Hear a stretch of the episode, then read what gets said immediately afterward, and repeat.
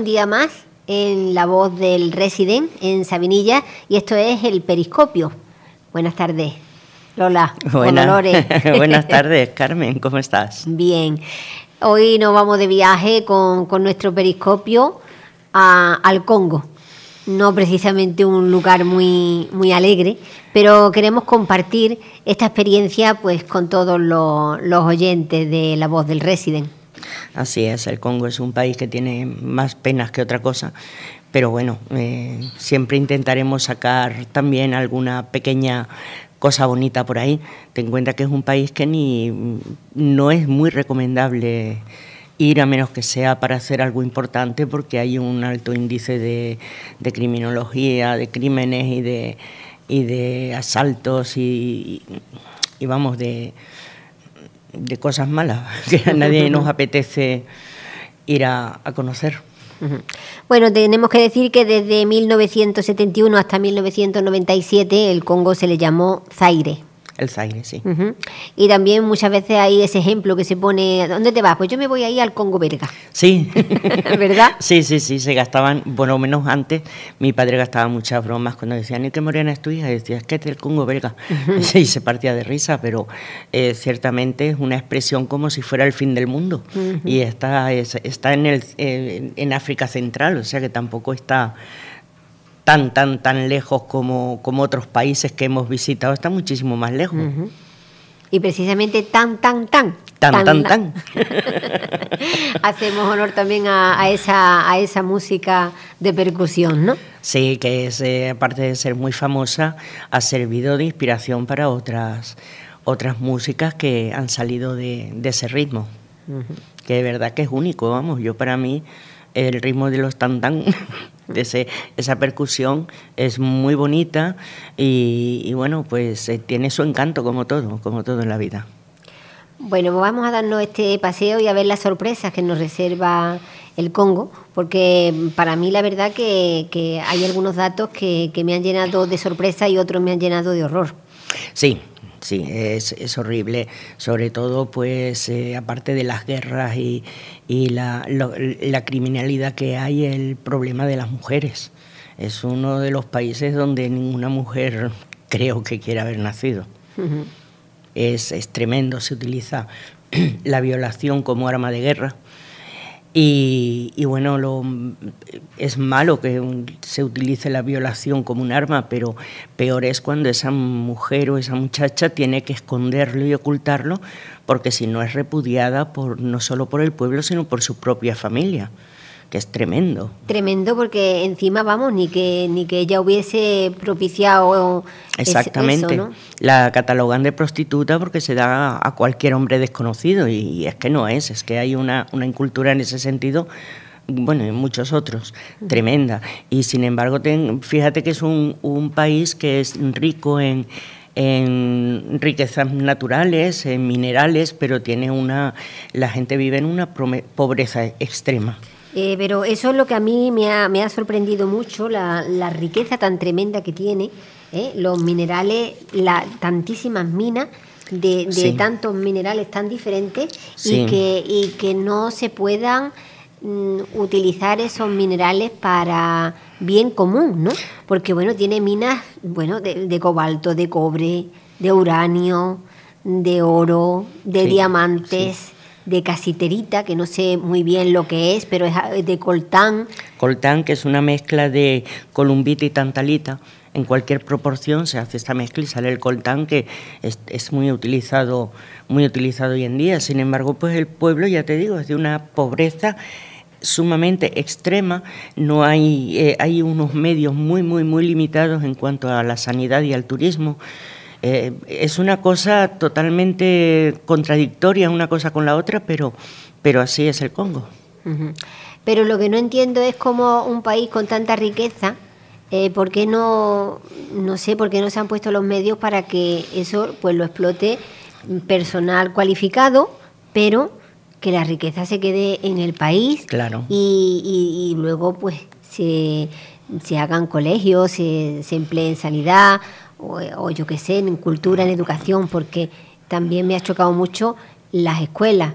la mayoría de las personas no van a la escuela porque la escuela no es ni gratis ni obligatoria. Mm, exactamente.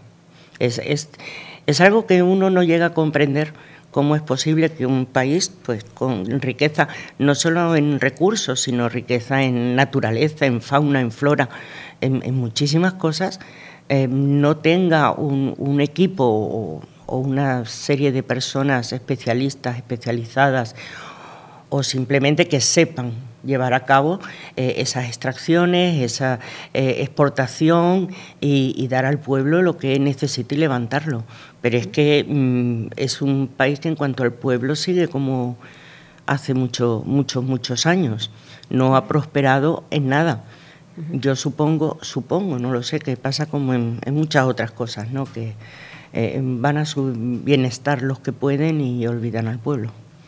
Desde luego que sí, Tanta, tantas guerras y tanta, tantas miserias y tantas luchas de, poder.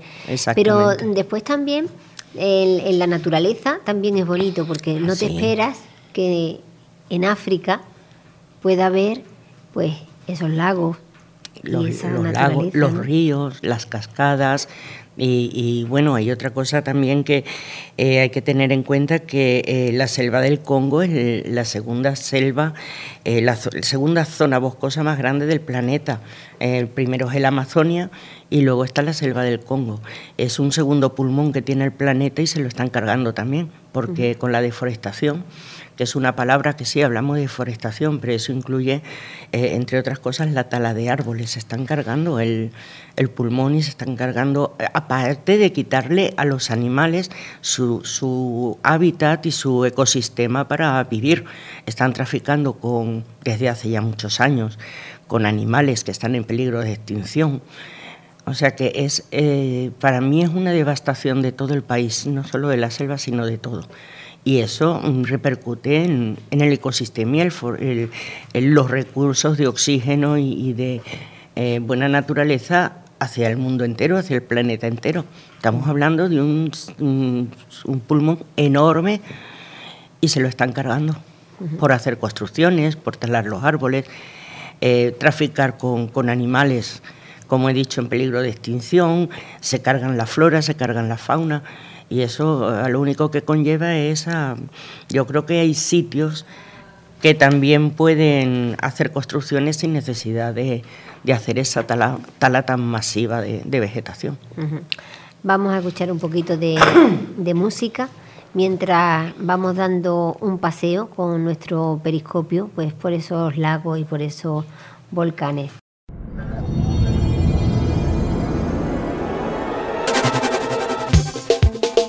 Docteur Jeff Jadi les tétas, don de Dieu. Waouh. Jeff Jadi les tétas, yalingaka na ye bakourage. Docteur Jeff Jadi les tétas na ngai. alingaka bakourage. soki aza na ye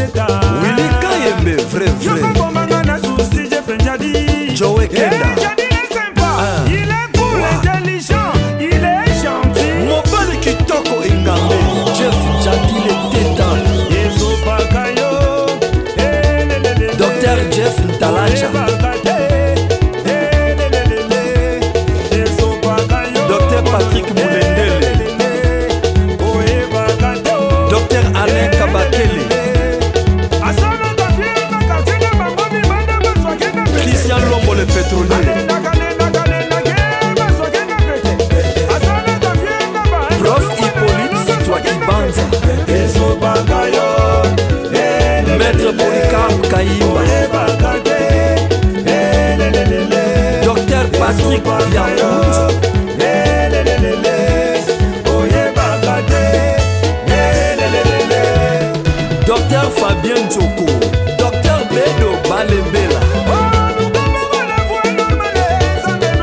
Eli joli ya nono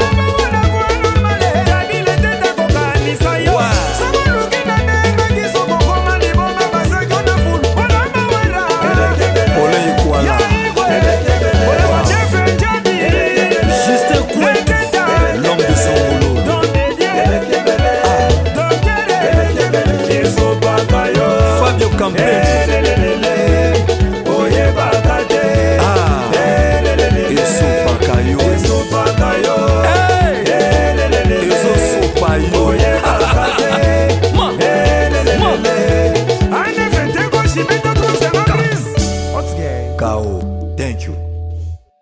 Bueno, ya hemos escuchado un poquito de la música, ¿verdad? La música siempre es sorprendente en nuestros viajes con el periscopio porque cada país nos aporta algo nuevo, ¿verdad? Y bueno, es una, una alegría para, para el alma poder escuchar música tan, tan diversa como la que estamos escuchando nosotros en, en nuestro periscopio. Sí, bueno, todo forma parte de la cultura y, y no, nos gusta mucho tanto aprender como compartir con, con todos lo- las cosas eh, que no se ven normalmente.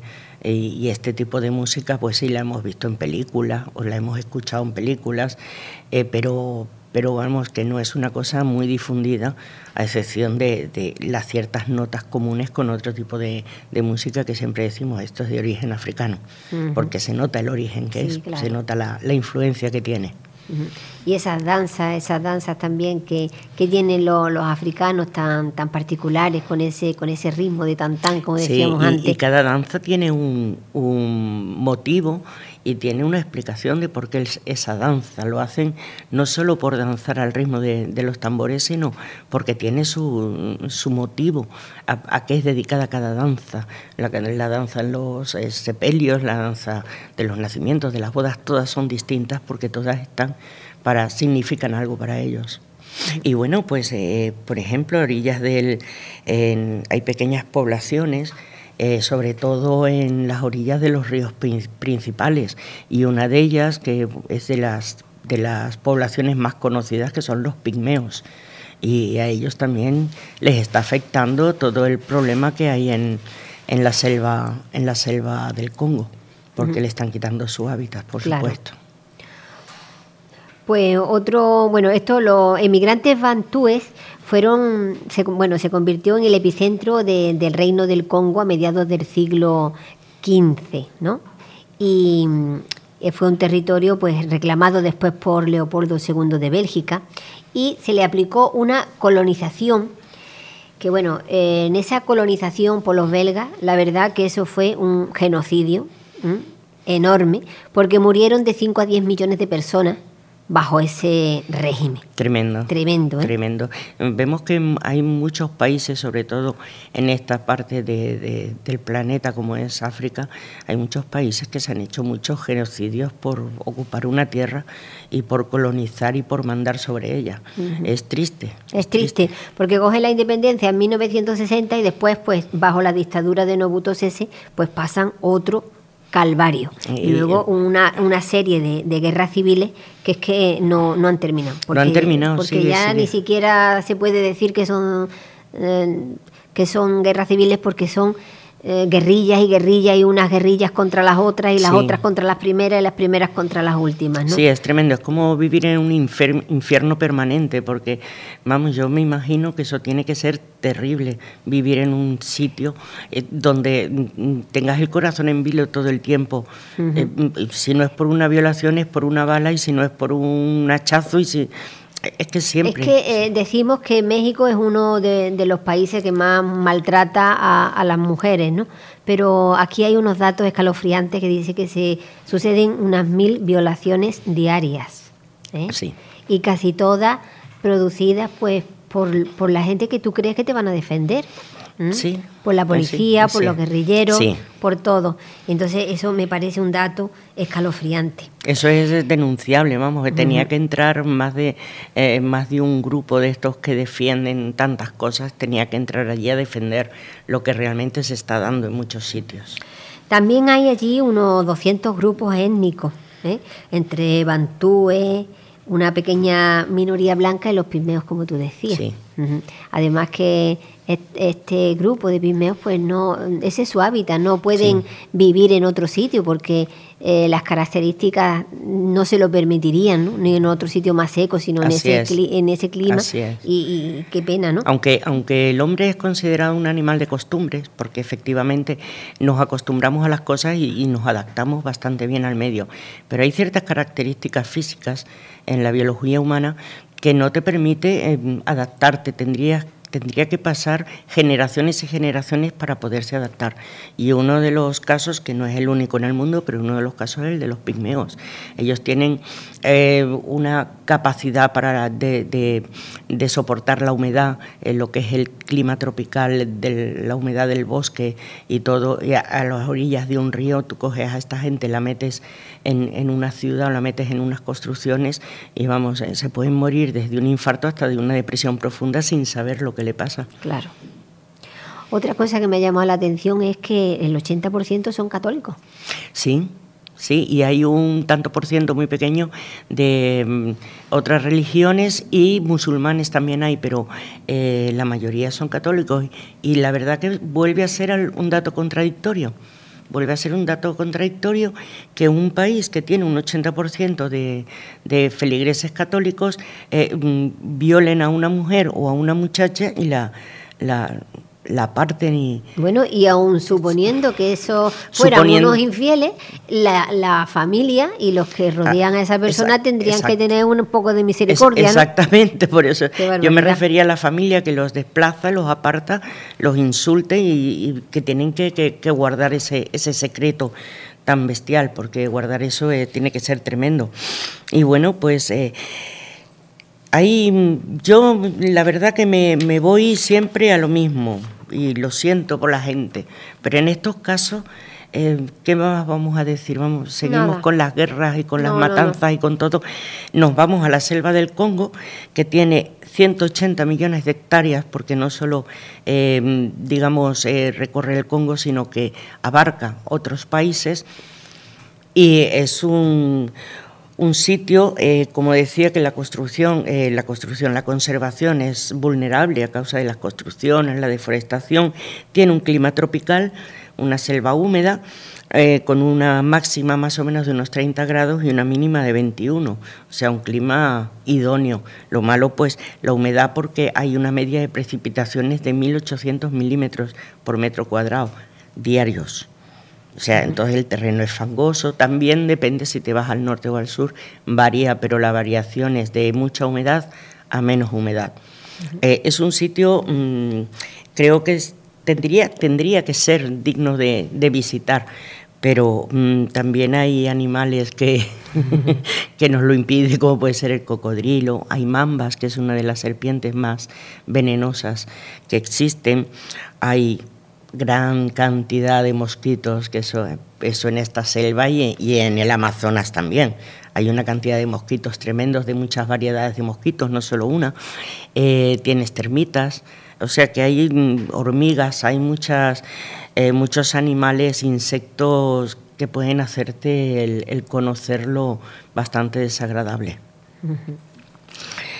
Bueno, Y- y hay unos animales también enormes que tú tenías algo ahí preparado para contarnos.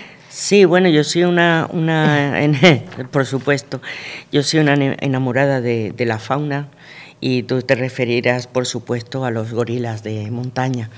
Eh, es eh, un animal que, en principio es agresivo, pero eh, tenemos el libro de Diane Fossey, la antropóloga, bióloga, zoólogo, eh, que fue precisamente a, la selva del Congo a estudiar los gorilas y logró identificarse con ellos.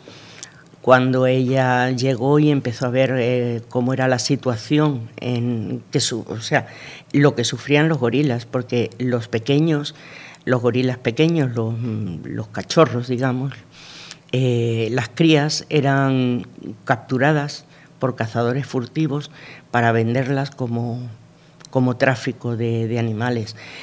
Y los gorilas adultos los mataban para vender partes de su cuerpo, como la cabeza o las manos como cenicero, de, en plan de souvenir turístico, y eso es terriblemente mm, espantoso. A mí me parece. Yo, bueno, yo no tendría la mano de un animal en mi casa como cenicero. Vaya. Eh, cojo una lata de la calle y ya por está. Supuesto, Eso por supuesto, es vamos, horrible, Y, me parece de una macabrería tremenda. Y todo era por los eh, cazadores furtivos. Entonces esta Diane Fossey eh, se puso en contra de ello, intentó luchar y eso le costó la vida. Es una mujer que dio la vida por, por salvar a, esto, esta especie animal. Eh, llegó a, comunicarse de tal forma que se metía, introducía ella entre la manada de los gorilas y eh, comunicaba con ellos. es maravilloso.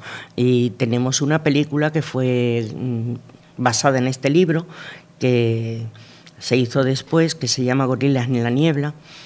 Bueno, el libro también se llama Gorilas en la Niebla. Y esta estaba protagonizada por Sigourney Weaver, eh, cuyo nombre real es Alexandra Weaver, no es Sigourney. Pero eh, fue una película maravillosa que estuvo nominada a cinco Oscars. Eh, es una película preciosa, yo no, me canso de verla y recomiendo.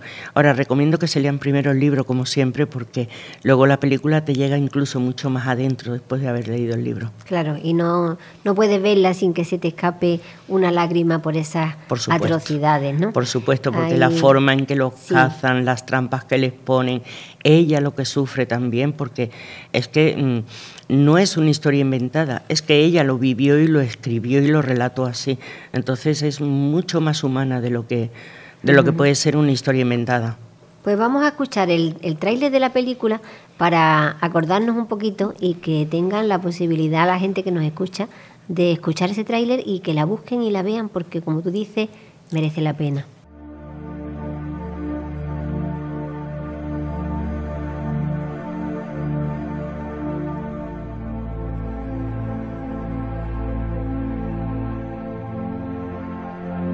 Piensan que una mujer que va a vivir sola ahí arriba tiene que estar loca.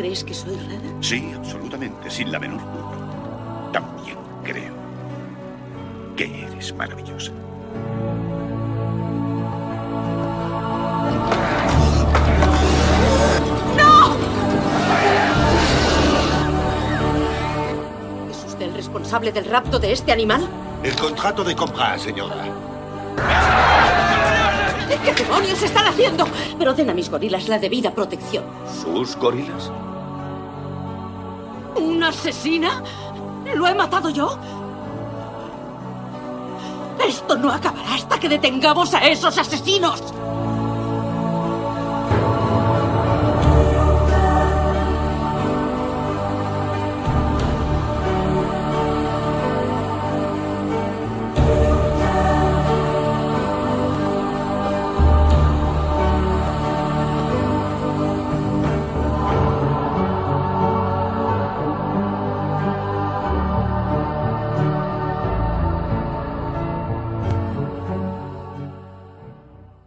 Bueno, como vemos, ahí ya lo dice el tráiler mismo, ¿no? Hay que estar loca para venirse a, a la selva. Pero resulta que a ella, desde la, desde la universidad, la mandaron pues con dos personas más y las llamaban las trimates. Sí. Ella era la que estudiaba lo- los gorilas, Virtue Galdíacas, los orangutanes y Jane Gundal, los chimpancés. Sí. Y entonces, pues mira, las tres estuvieron haciendo unos trabajos maravillosos sobre, sobre estos animales tan cercanos a, a nosotros, ¿no? Bueno, cualquier animal, Exactamente. cuando tú lo miras a los ojos y cuando tú ves su actitud, te das cuenta de, de- de lo que guarda. Eso que dicen los científicos que, que los animales no razonan, que los animales no, Los no piensan. animales- Los animales es para convivir con ellos, ¿no? Un perro mismo, que es lo, digamos, el que más conocemos, cuando te mira, cuántas lecturas, cuántas lecturas hay en, en su mirada. Pero muchísimas, y eso lo sabemos todos los que hemos tenido y tenemos, tenemos perros, y son, mm, aparte, muy inteligentes, es que eh, tu animal cuando has convivido con él y lo conoces, solo le tienes que mirar. Mucha gente dice, no, le regañas y es el tono. No, no es el tono, es la mirada. La mirada te Porque entiende. tú le das una, una mirada y te entiendes, al igual que ellos te dan una mirada y sabes si te están pidiendo cariño o quieren dormir ya o que les dejes tranquilo simplemente. Pero eso ocurre también incluso con algunas aves, como puede ser el loro, la cotorra. Tú sabes perfectamente a través de la mirada cuándo le puedes coger y cuándo te va a picar. Pues sí. Y no son mamíferos, como puede ser un perro, como puede ser un simio. Sí, que, parece que está más cerca es- de es- nosotros. exactamente, aunque solo sea por, por, el, eh, por la genética mm, de evolución y tal, pero cualquier animal yo creo que hay animales, pues sí, por ejemplo, la mamba. La mamba, por mucho que le mires a los ojos, poco vas a ver porque ella se ponen a las defensivas todas las serpientes. ¿Pero por qué? Porque ellas defienden su territorio. El problema es que no sabemos cuál es su territorio. Ese es el problema. Ellas sí lo saben, pero nosotros no sabemos qué es lo que mm, cubre su territorio. Pero mm, yo creo que mm, los animales, un caballo, un, un burro, un asno, para que no suene tan, tan feo lo de burro, me parece que suena feo, sí, pero mm, la mayoría de los animales con la mirada te, te hablan. Pues yo creo que estos 25 años que estuvo esta zoóloga entre los gorilas, eh, bueno, a nosotros nos ha transmitido eso a través del libro, ¿no? Esa, esa conexión que, que mantuvo. Pero lo que podemos ver en, en la película es esa pasión, esa, esa conexión cuando tiene ese gorila pequeño en brazos, cuando el, el gorila grande se acerca a El ella, macho ¿no? alfa. El macho alfa. Eh, en fin, yo creo que ella, después de esa experiencia, diría, bueno, Ya me puedo morir me quedo aquí o me voy con los humanos. Y al final, Sí, bueno, pues se dio su ahí. vida, dio su vida. Sí, por porque la asesinaron. La No, asesinaron, la asesinaron. no, se supone que... Hay varias lecturas, ¿no? No sí, lo pero sé. dicen que todavía no está resuelto. no estaba resuelto, decían que si era por ser los profesionales o los furtivos. Eh, un machetazo en la cabeza mm, se dice que ese era el, el- el arma que, que utilizaban los furtivos. Pero Sí, bueno, sea eso. como sea, eh, la quitaron de en medio y no sé para qué. Eh, Pues, pues para que no, yo creo que para que no siguiera eh, defendiendo lo que a ellos les daba dinero. Porque otra, eh, celos profesionales, yo no creo que por celos, bueno, habrá de todo, pero yo no creo que por celos profesionales abras la cabeza con un hacha a nadie o un machete. Pero lo que- bueno, lo que decía el expediente, pero Pu- puede, puede haberlos, puede haberlos. Y bueno, en cuanto a la fauna, tenemos también el elefante de selva, que es un elefante más pequeño que los otros, eh, no mide más de dos, dos metros y medio de altura. Eh, tiene las patas delanteras con cinco uñas, las traseras con cuatro, o sea, tiene pequeñas diferencias con el elefante asiático, con otros elefantes. Y el- lo- los colmillos no son blancos, sino son de marfil, pero no blancos. Son colmillos de marfil rosado, con lo cual también están bastante perseguidos para la venta de, de ese marfil. Otra lástima también. claro. Pero bueno, eh, el okapi, que es de la familia de la jirafa, aunque tiene las patas mucho más cortas, eh, las patas son de rayas blancas y negras, pero el, el- el cuerpo es de, de otro color, también está perseguido por los, por los cazadores furtivos. Hay muchos animales, eh, igual que plantas, pues el palmar, la palmera cocotera, que sabemos que da el coco, el banano, el banano eh, que se da en suelos pobres fértilmente, pero que son húmedos y eso les ayuda a que, a que puedan subsistir. Es, eh, no es un árbol, es un, como una hierba perenne, grande, alta, con hojas anchas, está la primera de aceite y, eh, y, árboles de madera nobles. No podemos olvidar que tienes el caoba, tienes el cedro o el árbol de teca. O sea que hay muchísima, como hablábamos al principio, muchísima, Muchísima riqueza, riqueza. pero mm, mal controlada, mal utilizada y mal conservada. Y bueno, y los lagos, porque no me imaginaba yo que hubiese tantísimos lagos, ¿no? El Victoria, Alberto, Eduardo, eh, Quioga, el Tagarnica, ese sí lo conocía, el Moero, Kibu, Curcana, eh, Cudwa, Eyasi y muchos más. Hay ¿eh? muchos más, hay Muchos muchísimos más. lagos. O sea, eh, me, me parecía a mí imposible que, que en una zona de África hubiese tanta agua como, como en este país. Sí. Así que eh, imagínate con todos estos lagos, pues la, la cantidad de vegetación y, y toda la, la- todo lo, lo- lo- lo bien que se... Toda la naturaleza y todo lo, lo bonito que podría ser, Que que podría ser un país eh, para el turismo y para vivir maravilloso y que no pueda ser pues precisamente por, por los problemas que, que hay políticos o, o de convivencia, vamos a decirlo así. Y el, el segundo río más largo de África, que bueno, sabemos todos que el Nilo es el primero, pero este, este, este río, el, el Congo, El río Congo, sí. que pasa por 10 países, Sí, ¿eh? con, una, con 4.664 kilómetros de longitud. Sí, el río Congo es conocido por muchas películas precisamente que se han hecho, pero no es conocido como uno de los ríos más largos del mundo. No, no. Siempre te vas al Nilo y no, por eso hay cocodrilos precisamente por el río Congo. y eh, las poblaciones están al- la mayoría a lo largo del río Congo. Total, que la conclusión que yo llego es que una joya de la naturaleza como sería el Congo, si no estuviese habitada por la humanidad, sería un paraíso. Además de verdad. ¿Mm? Exactamente, porque tiene todos los requisitos para ser un paraíso en cuanto a temperatura, en cuanto a, a toda la climatología mm, del año, en cuanto a naturaleza, supervivencia también, porque tienes árboles que te dan fruta, tienes árboles que te dan madera, o sea que tienes de todo, pero el ser humano, como siempre, terminamos estropeando las cosas de una manera bastante cruel, bastante cruel. Bueno, pues nos quedamos para hacer una visita ya no con el periscopio, sino desde el aire, ¿m? desde el aire para ver ese agua, para ver esos volcanes. Sí, porque hay volcanes en activo. Hay volcanes en activo, el- ellos dicen milagros de la geología, pero no, son volcanes simplemente que están en activo y tenemos la oportunidad, tendríamos la oportunidad de, de verlos, pero vamos. Y hay uno que tiene un- una lava también muy, muy particular, que se ha estudiado muy poco sobre esa composición, pero que por lo visto para los especialistas es algo realmente diferente a, otro, a la lava de, de otros volcanes. Ah, eso no lo sabía. Sí, así que mira, mira cuánta, cuántas joyas hay allí. Hoy la curiosidad la has traído tú con la lava para bueno, mí.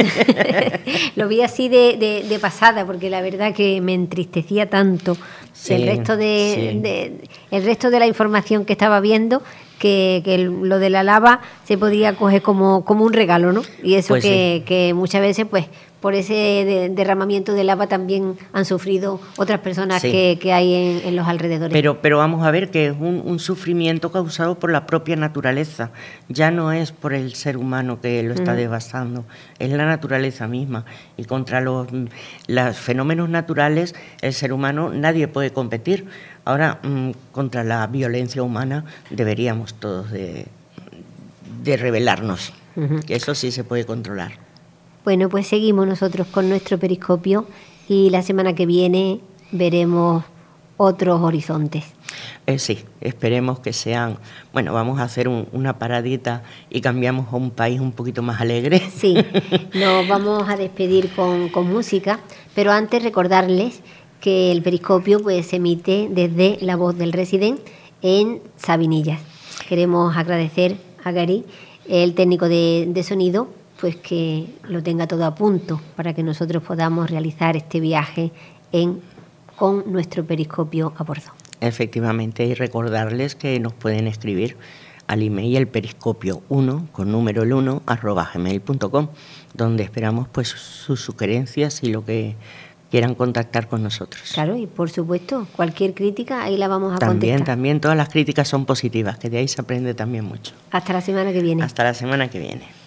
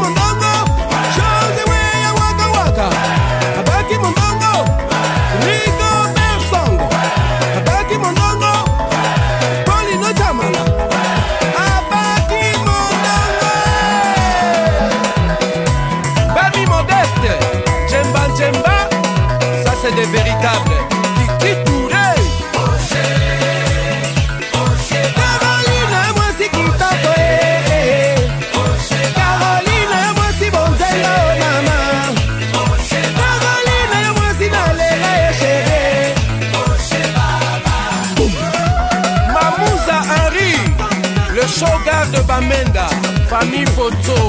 Christian Mancou,